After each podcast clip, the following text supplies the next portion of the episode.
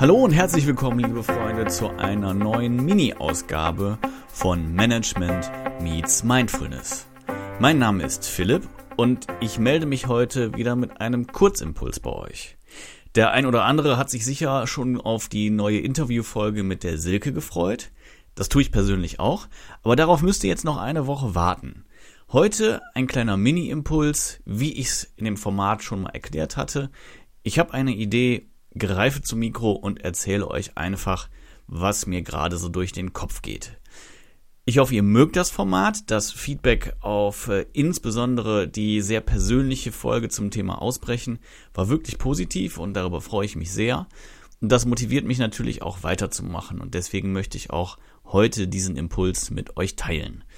Lasst gerne Feedback da auf den gängigen Kanälen, kommentiert es und sagt mir auch gerne, wie ihr das Interviewformat findet. Ich glaube, es ist wirklich gut geworden. Der Ton ist nicht ganz optimal, das bitte ich zu entschuldigen.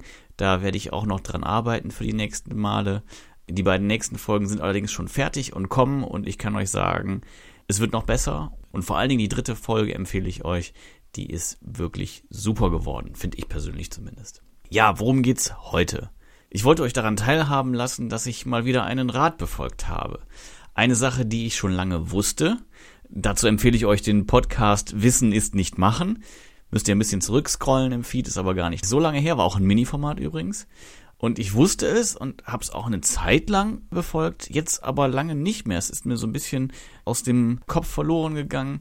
Und jetzt habe ich nochmal eine Buchzusammenfassung gelesen und habe gedacht, ach ja, verdammt, das hast du total vergessen das solltest du wieder befolgen. Und heute habe ich es befolgt und dachte prompt, boah, stark. Das war wirklich ein sehr toller Tipp und deswegen möchte ich ihn noch mit euch teilen, weil ich glaube, da sehr von profitiert zu haben. Tipp lautet, zuerst die Kröten schlucken. So, was möchte ich damit sagen? Kröten, klar, das ist das Unangenehme, was man aber halt erledigen muss. Die Schattenseiten eines jeden Jobs, die es so mit sich bringt. Und es gibt immer Dinge, die möchte man nicht machen. Da hat man keine Lust zu. Man findet keinen rechten Zugang. Und deswegen schiebt man es vor sich her. Man hat es die ganze Zeit im Hinterkopf, liest es auf der To-Do-Liste, begegnet den ganzen Dingen und denkt, ah, oh, das muss ich auch noch machen. Aber man packt es einfach nicht an. Stattdessen schleppt man die ganze Zeit den Gedanken mit sich herum.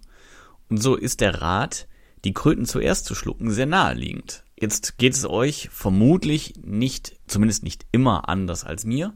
Und man befolgt diesen Rat nicht. Jetzt habe ich es gemacht heute und ich muss euch sagen, ich fühle mich so großartig.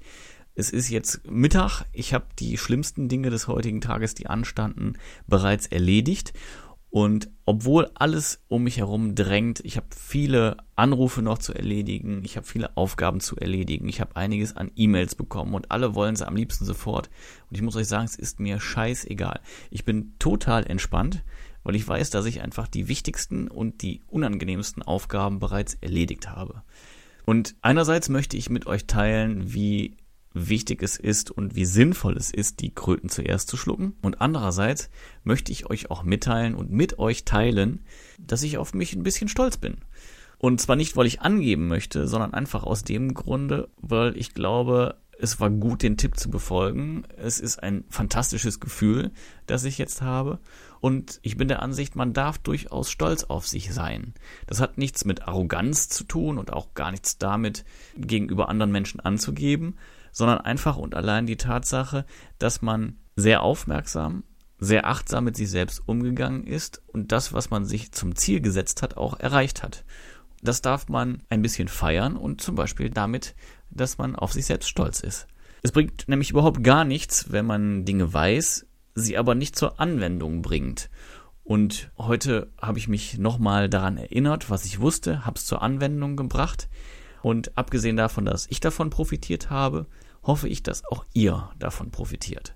Also, wenn demnächst wieder Dinge anstehen, die ihr erledigen müsst, es führt kein Weg daran vorbei und ihr habt keinen Bock, dann macht es einfach sofort und befreit euch von dieser Last. Das ist also das Fazit des heutigen Tages. Erstens, schluckt die Kröte direkt am Morgen.